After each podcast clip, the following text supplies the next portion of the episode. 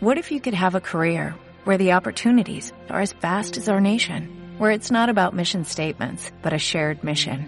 At U.S. Customs and Border Protection, we go beyond to protect more than borders, from ship to shore, air to ground, cities to local communities. CBP agents and officers are keeping people safe.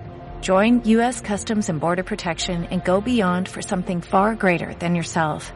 Learn more at cbp.gov/careers.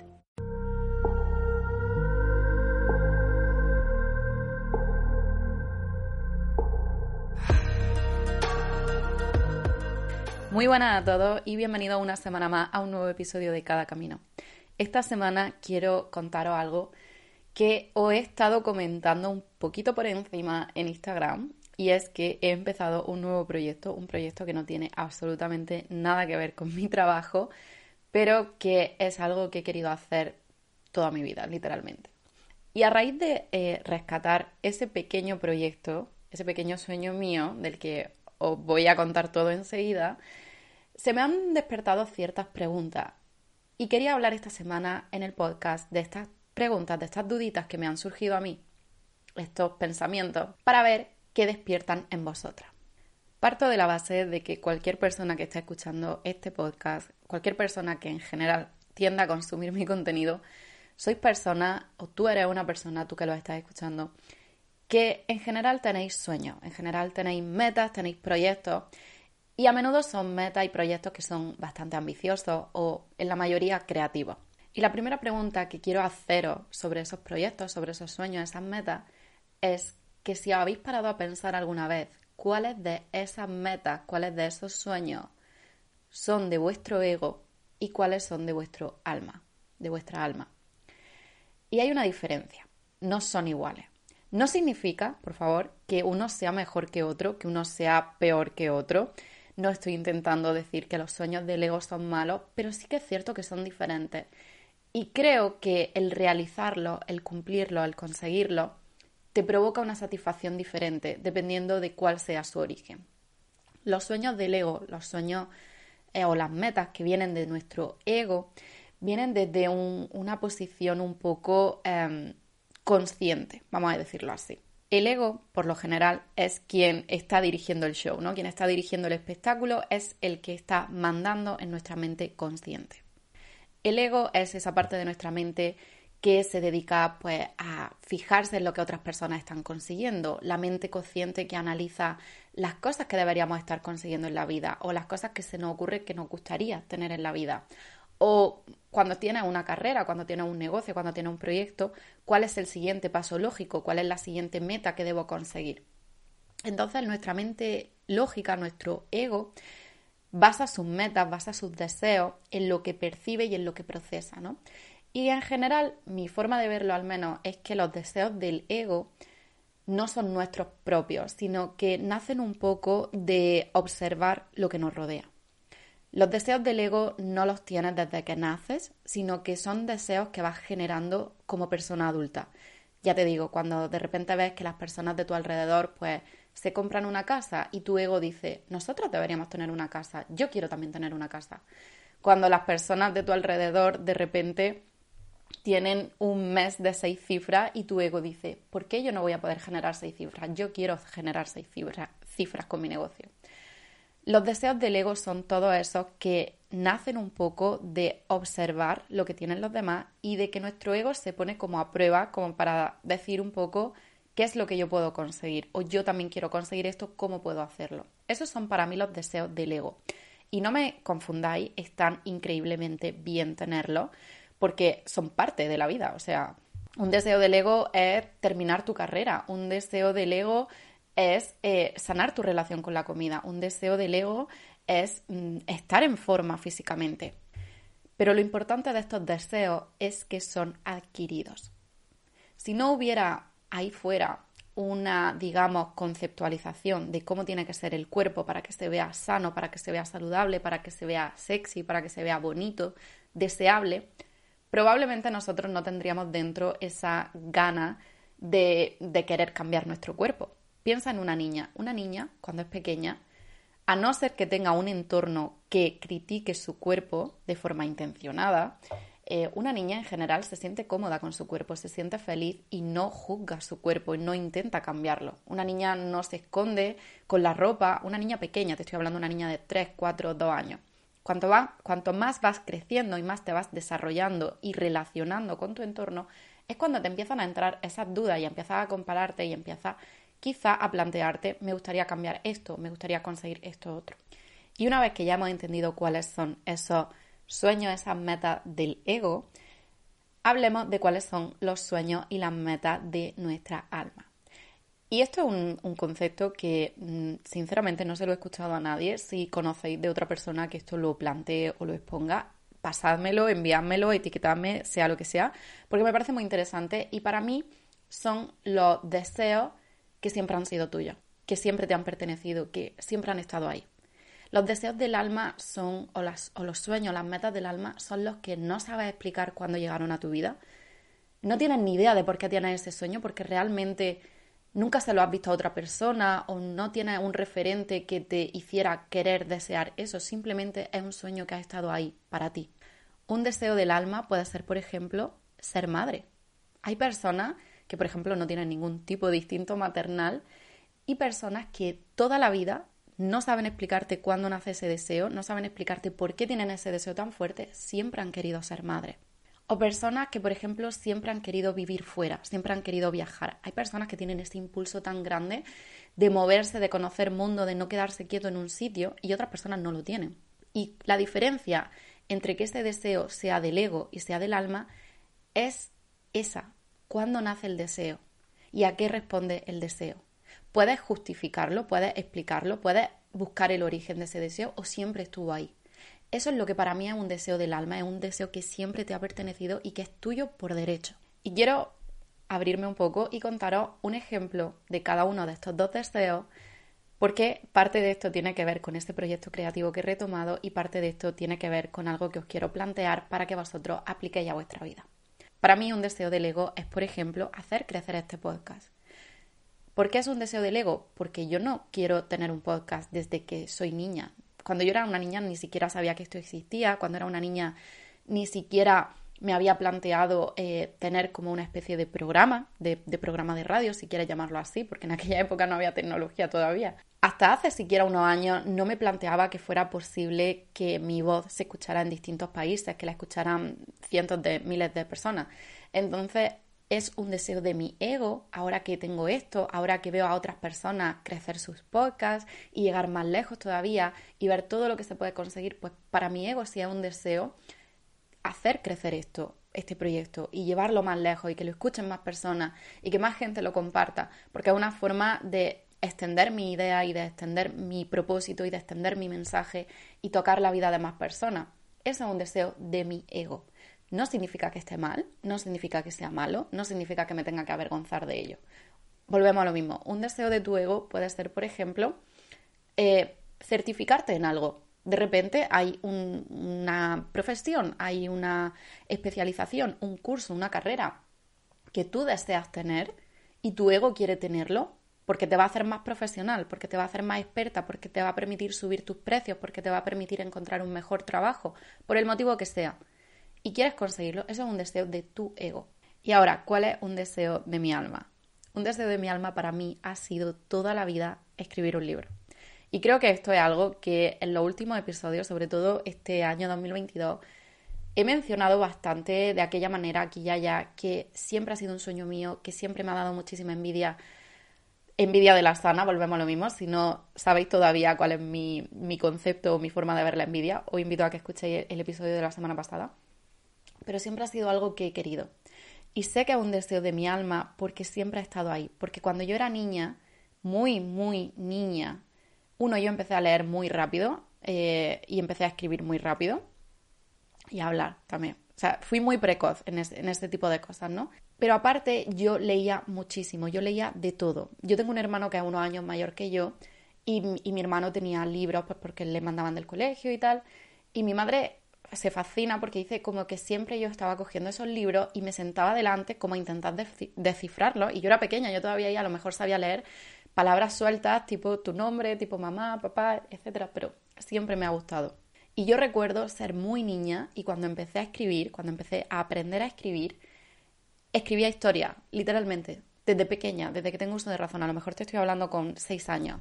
Yo iba al colegio, tenía mi grupito de amigas y yo me, me ponía a escribir cuentos con mi grupo de amigas como protagonista. Y literalmente yo mi fin de semana lo pasaba escribiendo. No hay nadie en mi familia a la que le guste escribir, no hay nadie en mi familia que haya escrito un libro, no hay no tengo referentes. Lo que quiero decir es que muchas veces los niños hacemos cosas por imitación. Por ejemplo, eh, mi sobrina le gusta hacer yoga y le gusta jugar conmigo, o sea, su juego favorito cuando voy a cuidarla, que me encanta ir a cuidarla, es que hagamos yoga juntas.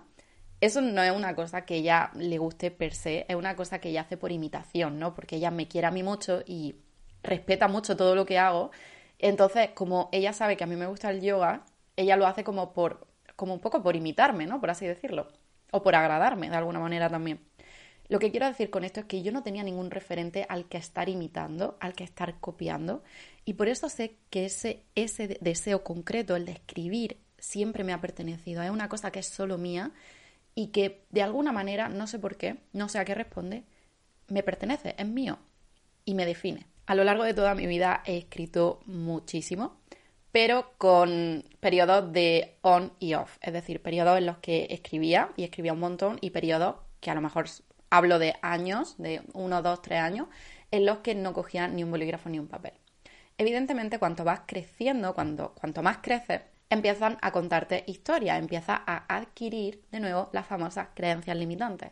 Empiezas a escuchar cosas como de escribir no puedes vivir, escribir un libro es muy difícil, que te publiquen un libro es muy difícil, a quien le interesa que escriba un libro, que decir que escribir un libro es pretencioso. Y sinceramente algo que me ha costado mucho de reconocer en voz alta era el decir yo quiero escribir un libro porque para mí, no, no decir quiero escribir un libro, sino decir estoy escribiendo un libro, me parecía algo que yo no podía decir en voz alta porque sonaba pretencioso.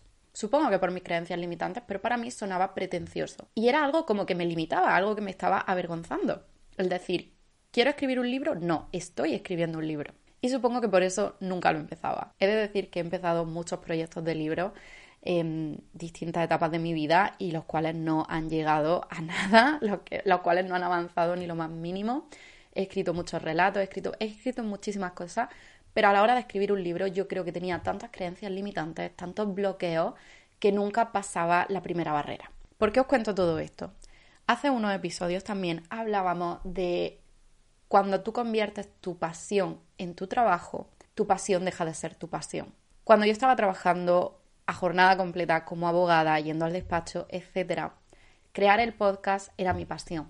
Crear el podcast era mi hobby, era mi manera de escapar de ese trabajo que no me gustaba. Entonces, dedicarle tiempo al podcast para mí era lo mejor de lo mejor, me hacía desconectar, me hacía feliz, me hacía expandirme muchísimo. Pero ¿qué pasó? Cuando el podcast dejó de ser un simple proyecto, cuando el podcast empezó a ser un poco una responsabilidad, porque al final tú adquieres el compromiso de comprometerte a venir aquí una vez en semana y a entregar un contenido de un mínimo de calidad, ¿no? Eh, no me voy a sentar aquí a contaros qué he hecho yo esta semana. Cuando te comprometes también a intentar hacerlo crecer, cuando te comprometes a llevarlo a otros ojos, cuando yo, por ejemplo, creo contenido para promocionar el podcast, etcétera, etcétera, etcétera, al final se vuelve de alguna manera una responsabilidad. Y como yo os decía en aquel episodio, cualquier cosa que adquiere el mínimo de responsabilidad en tu vida te genera cierto estrés. Y por, por definición, las cosas que te generan estrés no te relajan, no te ayudan a desconectar.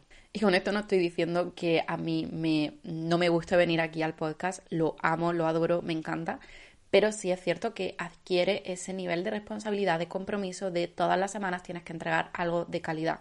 De hecho, este episodio lo estoy grabando hoy, martes 28, porque había grabado un episodio, el cual lo grabé el jueves, lo estaba editando el sábado y no me gustó ni lo más mínimo. Yo misma me estaba aburriendo a mí misma de escuchar el episodio y dije, de ninguna manera voy a compartir algo que ni yo misma estoy disfrutando escuchándolo. O sea, este episodio tiene una buena intención detrás, pero no le dediqué el suficientemente tiempo a estructurarlo, a mm, filtrar un poco el contenido que quería compartir, lo hice excesivamente largo, a mí no me estaba gustando y dije no lo voy a emitir. Entonces, en lugar de sacar el lunes algo que tenía grabado que no me parecía de calidad, que no estaba segura de que fuera ya a disfrutar, porque ni yo lo estaba disfrutando cuando lo estaba escuchando, preferí darme una tregua y decir, vale, pues en vez de publicar este episodio el lunes, el martes grabo un nuevo episodio y lo publico el martes, que de hecho espero que este episodio lo estéis escuchando hoy martes, es mi intención. Pero eso es a lo que me refiero como que adquiere un poco de responsabilidad y de compromiso y por tanto te genera un mínimo estrés, aunque lo disfrutes muchísimo. Entonces digamos que en mi vida yo ya tenía mi trabajo como abogada, mi proyecto o mi hobby, eh, más bien creativo, que era el podcast, que también me generaba de alguna manera responsabilidad, y en ese momento mi nuevo proyecto se convirtió en Era. Era era esa era era era era esa parte, perdón, eh, en la que de nuevo me eh, recluía para, para, expresar mi creatividad, para desconectar de las otras partes de mi vida que me generaban un poquito de estrés, un poquito de responsabilidad. Y era cuando yo me estaba dedicando pues a aprender todo lo necesario para lanzar un negocio digital, cómo crear una página web, eh, todo lo necesario sobre marketing digital, eh, negocios digitales, etcétera, etcétera, etcétera. Evidentemente ahí era no estaba siendo una responsabilidad para mí, porque todavía estaba en la fase de proyecto, estaba en esa fase de creación en la que no lo estaba compartiendo con nadie, era un proyecto únicamente mío al cual yo iba a refugiarme, a dedicarle tiempo cuando quería desconectar de toda esa parte de mi vida, eh, pues que me estaba estresando un poco. ¿Qué pasó? Que luego era se convirtió en mi negocio, luego era vio la luz, luego era nació y empecé a tener que trabajar también en ello de una forma activa, es decir, con compromiso, con responsabilidad, generando contenido, trabajando las cosas que hacía falta trabajar, mejorando las cosas que se necesitaban mejorar, corrigiendo los errores que yo iba viendo. Luego empezaron a llegar las clientas, empezaron a llegar mensajes, empezaron a llegar asesoría y tuve que empezar a trabajar sobre la marcha. Y ahí, digamos que ya tenía como tres elementos, estaba eh, quitándome en la medida de lo posible todo lo que tenía que ver con la abogacía, pero aún así me seguían surgiendo algunas cosas. Luego tenía el compromiso del podcast y evidentemente lo que volvemos a decir, ahí me nace mi deseo del ego de una vez que yo tengo el podcast, una vez que veo todo lo que puede llegar a ser el podcast, pues nace ese deseo del ego de hacerlo crecer y evidentemente eso también te genera cierto nivel de estrés porque toda meta, todo proyecto que estás persiguiendo, de alguna manera te estresa el hecho de querer conseguirlo y ver como que cuando cuesta, cuando no avanzas, cuando te estás estancando, qué puedes hacer para mejorar, etcétera, etcétera. Y luego, sumado a todo eso, llega ERA, ¿no? Y llega ERA como un nuevo proyecto, el cual tiene responsabilidad, porque ahora que tú tienes un negocio, tienes que también aprender cosas como cómo pagarle mm, el IVA a Hacienda, cómo relacionarte con la seguridad social, cómo relacionarte con tus clientas, cómo facturar, un montón de cositas que al final del día también te están estresando porque son nuevas responsabilidades y nuevos compromisos. Y en toda esta dinámica estaba yo metida hasta hace un mes, un mes y medio.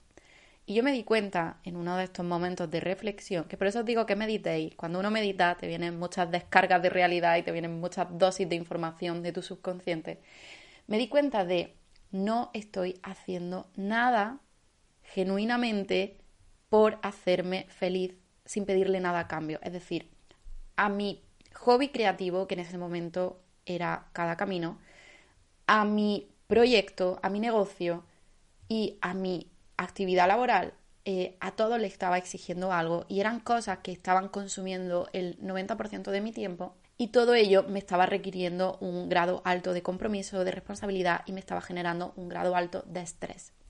Pero como poco a poco las pasiones que yo había ido teniendo las había ido convirtiendo en algo en lo que tenía cierto nivel de compromiso y responsabilidad, me había quedado sin ningún hobby, me había quedado sin ninguna pasión, me había quedado sin un refugio al que yo acudir cuando necesitara desconectar de toda esa rutina, de todo ese estrés, de toda esa responsabilidad. Y creo que el hábito del que nadie habla, porque sinceramente creo que infravaloramos muchísimo esto, el hábito del que nadie te habla, que necesitas para tu salud mental, es al final del día haber hecho algo en tu día que te haga puramente feliz a ti. Una cosa que te nazca a ti del alma, que te llene a ti únicamente y a la que no le estás pidiendo nada a cambio, la que no estás haciendo ni porque es saludable, ni porque se supone que deberías estar haciéndola, ni porque te va a generar dinero, ni porque está bien para tu salud mental, ni porque es productivo, Porque si os fijáis, sí, hacemos un montón de cosas a lo largo del día. Nos levantamos temprano, hacemos la cama, nos hacemos la rutina de skincare, nos preparamos un desayuno saludable, hacemos ejercicio, leemos, meditamos, hacemos journaling, vamos a trabajar, trabajamos en un proyecto, compartimos en redes sociales, vamos a ver a nuestros amigos, pasamos tiempo con la familia, recogemos la casa. Pero todo lo estamos haciendo con una finalidad. Estar más sano, eh, tener más paz mental, ser productivo, ganar dinero, construir una comunidad, todo lo estamos haciendo con una finalidad. Pero hacer algo, de verdad, infravaloramos muchísimo, hacer algo por el puro placer que te da hacerlo, por la satisfacción que te da simplemente estar el rato que estés, una hora, 15 minutos, media hora, tres horas, haciéndolo, sin ningún propósito, sin ninguna finalidad, solo por el placer de hacerlo algo que te haga puramente feliz. Para unas personas puede ser irse al campo a estar paseando. Una de mis parejas, literalmente, su máxima expresión de felicidad era irse a la montaña solo, sin, mm, ¿cómo se dice esto? Sin cobertura, y se tiraba a lo mejor cinco horas en la montaña. Y eso para él era felicidad. Para otra persona es dibujar, es meterse en una habitación con música y ponerse literalmente a dibujar.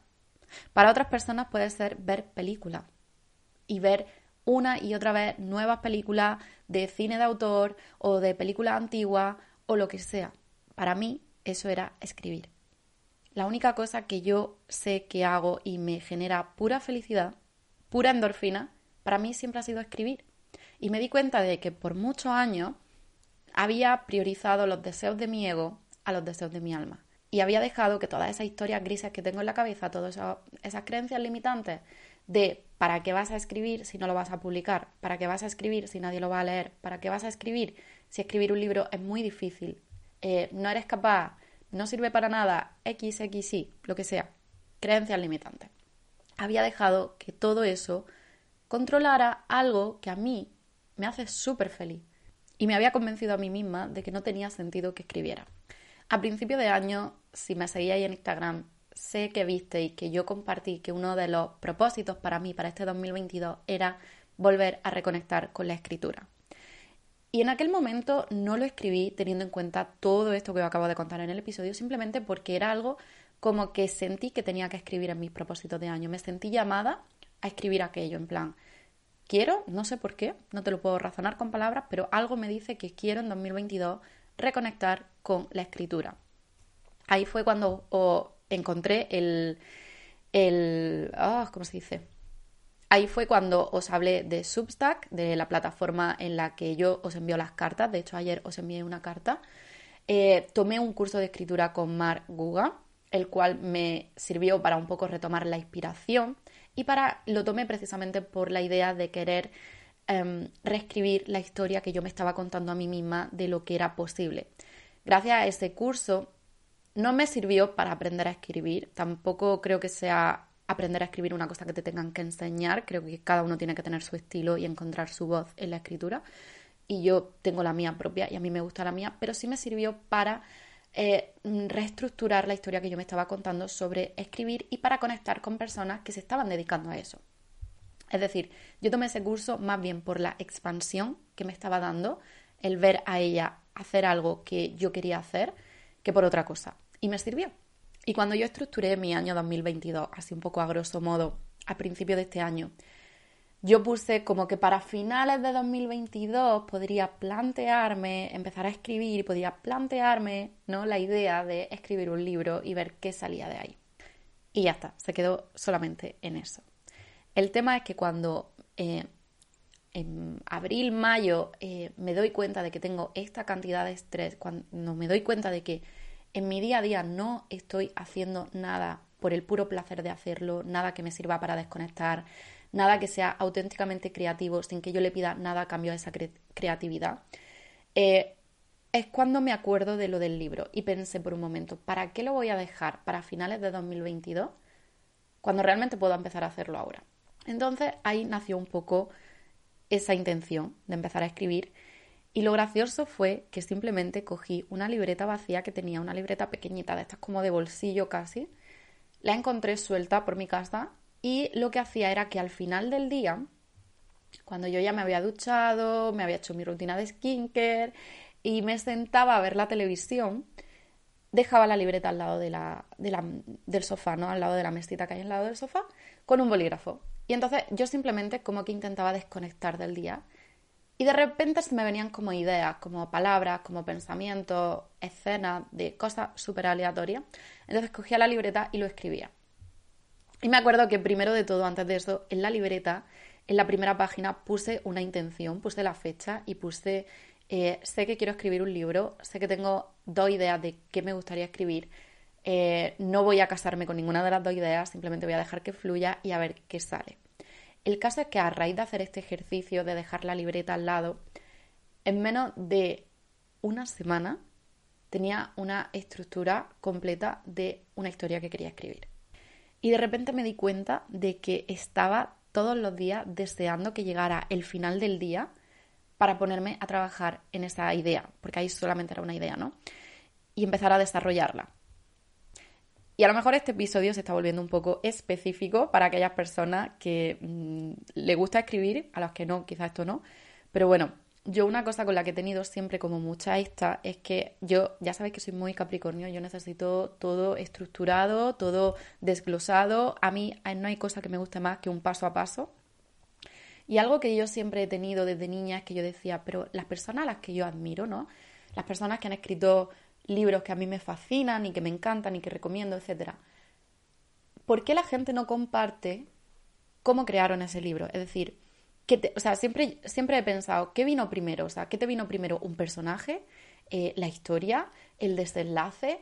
Eh, no lo sé, o sea, la idea, el, trasfondo, y siempre he querido saber cuál es el paso a paso de escribir un libro, qué se empieza haciendo, qué se empieza trabajando, eh, cuándo empiezas a escribir, porque yo creo que mm, hay todo un mundo ahí detrás, ¿no? Y entonces, eh, no sé, empecé como a dejarme fluir, todo empezó a salir con tantísima naturalidad que literalmente un mes después tenía, hace literalmente dos semanas, una historia completa lista para empezar a escribirla. Eh, no digo con esto que sea un libro, evidentemente listo para publicar, pero simplemente una historia, una historia. Y el hecho de yo todos los días tener espacio para desconectar de mi trabajo, de mi rutina, y ponerme a fantasear con personajes, con historias, con escenas, con nombres, con lugares, con palabras, conversaciones, era una cosa tan nutritiva para mi mente. O sea, era una manera tan bonita de desconectar y, no sé, de crear un espacio completamente diferente al que vive. Y a mí me encanta mi vida, pero, no sé, es como una situación muy, muy, muy interesante a nivel, no sé, mental. Pero lo interesante de esto y lo que quiero que os llevéis es que cuando yo tomé la decisión, no lo hice desde el ego, sino lo hice desde el alma. Es decir, no lo hice pidiéndole a esa idea que nació, quiero que te conviertas en un libro, quiero que te conviertas en algo que yo pueda publicar, quiero que te conviertas en algo que vayan a leer miles de personas, quiero que te conviertas en algo que se convierta en un bestseller. No, yo no le pedí nada, simplemente le pedí que fuera, que me hiciese feliz y que me ayudase a desconectar al final del día. Eso es lo único que le pido. Y lo cierto es que me lo está dando. A lo que voy es que cuando tú te planteas esto, eh, te plantea coger eso que te pertenece únicamente a ti, ese deseo que has tenido desde siempre, que siempre ha sido tuyo. Y no le pidas nada a cambio, simplemente que sea y empieza a explorarlo y empiezas a dedicarle tiempo y empiezas a darle espacio en tu vida sin pedirle nada a cambio desde el ego, sin pedirle eh, que se convierta en nada, sin pedirle que te proporcione nada salvo felicidad, quiero que probéis a hacerlo y contarme cómo os sentí. De verdad, es fascinante. Y ya os digo que creo que eso es el hábito del que nadie te habla, el hacer algo al final del día que sea únicamente tuyo, a lo que no le piden nada a cambio, que lo haces sin ninguna intención, simplemente por puro placer y disfrute. Y creo que ha sido transformador en mi vida. Creo que me ha dado muchísima estabilidad, creo que me ha dado muchísima paz, creo que me ha dado muchísima calma y muchísima felicidad. Porque al final del día he reconectado con algo que siempre me ha gustado hacer y que estoy haciendo por primera vez en mi vida sin esperar nada a cambio. Puede que empiece a escribir la historia y no pase del tercer capítulo. puede que termine el primer borrador y nunca lo revise. Puede que llegue incluso un día a tener un libro escrito y entonces puede que mi ego tome el control y quiera publicarlo. Pero hasta ahora y hasta que ese momento llegue, nada de eso me preocupa, nada de eso me interesa. Porque lo único que me interesa es que ahora hay de nuevo, por, por fin, después de tanto tiempo, una nueva parte de mi vida que es creativa, que me permite irme de aquí por una hora, por un momento, y explorar otra zona de mí misma, mi creatividad, mi escritura, mi hobby, lo que sea. Entonces quiero que tú también te plantees eso. Este episodio lo he basado en mi propia experiencia, por eso hablo tanto de la escritura, pero para ti puede ser la música, para ti puede ser el arte, dibujar, el cine, la naturaleza, no lo sé, no lo sé lo que puede ser para ti, pero que lo explores y que le dediques tiempo. Yo no le dedico dos horas al día. Hay veces que sí, hay veces que he terminado el trabajo, lo que sea, y estoy corriendo, me, tiro corriendo a escribir, a trabajar, a lo que sea, en el proyecto, en el libro, y me pasan la hora y no me doy cuenta. Ahí es cuando te das cuenta que algo lo estás disfrutando, cuando pasas la hora y se te ha olvidado comer, se te ha olvidado ir al baño, se te ha olvidado mirar el móvil, se te ha olvidado, mm, no sé, hasta que estás cansada y que te duele la espalda de la postura en la que estás sentada. Esos son los buenos momentos. Hay días que sinceramente tengo pereza y digo como, ay, no me apetece, la verdad, no me apetece ponerme a hacer esto, me, me tumbaría a ver una película. Pero me doy un poco de espacio y digo, bueno, voy a sentarme a ver qué sale, voy a sentarme simplemente a releer lo que ya he hecho. Y me emociona tanto lo que estoy haciendo que es como enseguida me pongo otra vez, ¿sabes? Y recupero la emoción. Y hay veces que es 30 minutos, a veces que son, ya te digo, 3 horas, pero lo que sea, el caso es que le hagas espacio en tu día. Y un pequeño ejercicio, si no tienes claro qué es eso para ti, por lo que sea, quiero que pruebes a hacer esto. Y esto también es algo que a mí me ha ayudado mucho, ya no solo con, con la escritura como hobby, como proyecto creativo, sino con mi trabajo. Quiero que durante siete días cojas tu journal, cojas tu diario, cojas una libreta si es que no tienes ninguna de las anteriores y al final del día reflexiones sobre qué cosas has hecho cada uno de esos siete días que te han hecho feliz, que te han llenado de vida, que te has sentido súper plena, súper expansiva, que te has sentido que lo has disfrutado, que te ha llenado como de luz. Quiero que escribas cuáles han sido esas cosas cada día y al mismo tiempo cada día también escribas qué cosas te han apagado un poquito, qué cosas sientes que te han consumido, qué cosas piensas que sí, que te han apagado, que no te han hecho tan feliz, que te han quitado un poco, que te han robado de alguna manera un poco tu luz. Y lo interesante de hacer este ejercicio es que durante los siete días no hagas lo mismo. Es decir, evidentemente hay cosas que sí se van a repetir porque son parte de tu rutina o porque son parte de tu trabajo, pero que pruebes a eh, cambiar un poco las cosas. Por ejemplo, si tú eres una persona que entrena cinco días en semana en el gimnasio, prueba durante esa semana eh, que tus cinco entrenamientos no sean en el gimnasio, que a lo mejor uno de los entrenamientos sea salir a dar un paseo escuchando un podcast, que uno de los entrenamientos sea hacer en casa pilates y que otro de los entrenamientos, ponte, sea ir con amigos a hacer algo de deporte juntos, jugar a voleibol o, no sé, salir en kayak o ir a escalar, cualquier cosa. Y a lo mejor has probado distintos tipos de hacer lo mismo, que en definitiva es hacer ejercicio, mover tu cuerpo, de distintas maneras. Y al final de cada uno de esos días escribe cuál de esas cosas tú sientes que te han llenado más, que te han hecho sentir más viva, que, te han, que sientes que has disfrutado más, que, y, y, qué días sientes, pues esto me ha costado mucho, esto realmente no me he sentido cómoda, esto realmente no lo volvería a hacer, mm, me he sentido más incómoda que a gusto. Y es una forma de ir encontrando poco a poco aquellas cosas que están más alineadas con nosotros y con quienes somos. Si por ejemplo creas contenido y estás creando contenido haciendo lo que otros hacen, o siempre creas contenido de la misma manera y estás sintiéndote frustrada porque no ves resultados o porque no te sale natural crear contenido así, prueba distintas maneras. Durante una semana, prueba distintas maneras de grabar ese contenido, de formato, de contenido que compartes, eh, distintos temas, por ejemplo, y analiza cuáles de esos has disfrutado más compartiendo, cuáles de esas piezas de contenido has disfrutado más creando, cuáles de esos temas has disfrutado más hablando. Y encuentra así poco a poco las cosas que están más alineadas contigo. Si, por ejemplo, trabajas desde casa y siempre trabajas sentada en la mesa de la oficina sin levantarte, prueba a irte a un café a trabajar, prueba a quedar con una amiga e ir a un coworking, prueba a sentarte en el sofá, a encender una vela, a poner un poco de música de fondo relajante y a trabajar desde otra habitación de tu casa. Intenta buscar durante toda la semana formas que se, que se sientan como más alineadas contigo, cosas que digan, no, no me había planteado hacer las cosas así, pero esto siento como que me da más vida, que me da más luz. Y también prueba a hacerlo de nuevo con tu hobby. Prueba a hacerlo, como te digo, si no tienes clara cuál es e, ese sueño tuyo del alma, ¿no? cuál es ese sueño al que deberías volver para que te dé un poco más de vida, eh, prueba durante la semana, mezclado con tu rutina, distintas cosas que siempre te hayan gustado o que siempre te hayan atraído. Puede ser volver a tocar la guitarra, puede ser dibujar, puede ser ponerte a tomar un curso, puede ser ponerte a investigar sobre algo que siempre has querido hacer, puede ser diseñar, puede ser hacer vela, puede, puede ser lo que sea.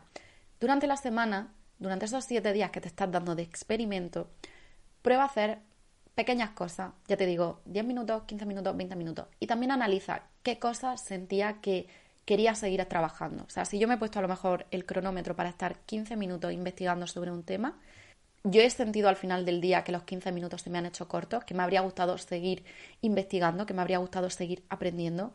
Me he dado cuenta que otros días de la semana he sentido la necesidad de volver sobre aquello que estuve investigando. He sentido la, necesidad durante la semana de volver a dedicarle tiempo a eso que hice solamente el primer día. Y poco a poco escribe al final del día sobre todas esas cosas y al final vas a ir encontrando esas pequeñas cositas, esos pequeños ajustes, esos pequeños cambios de enfoque que le, puedes dar a las cosas rutinarias que haces en tu vida de manera que empiezan a estar más alineadas contigo y con quien eres.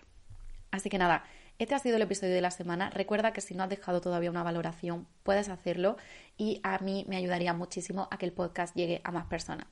Si quieres compartir el episodio, no olvides etiquetarme porque me hace muchísima ilusión ver desde dónde lo escucháis, quiénes sois y qué estáis haciendo mientras escucháis los episodios.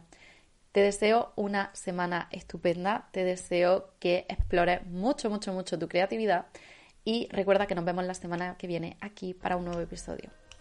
Que pases una semana estupenda. Chao.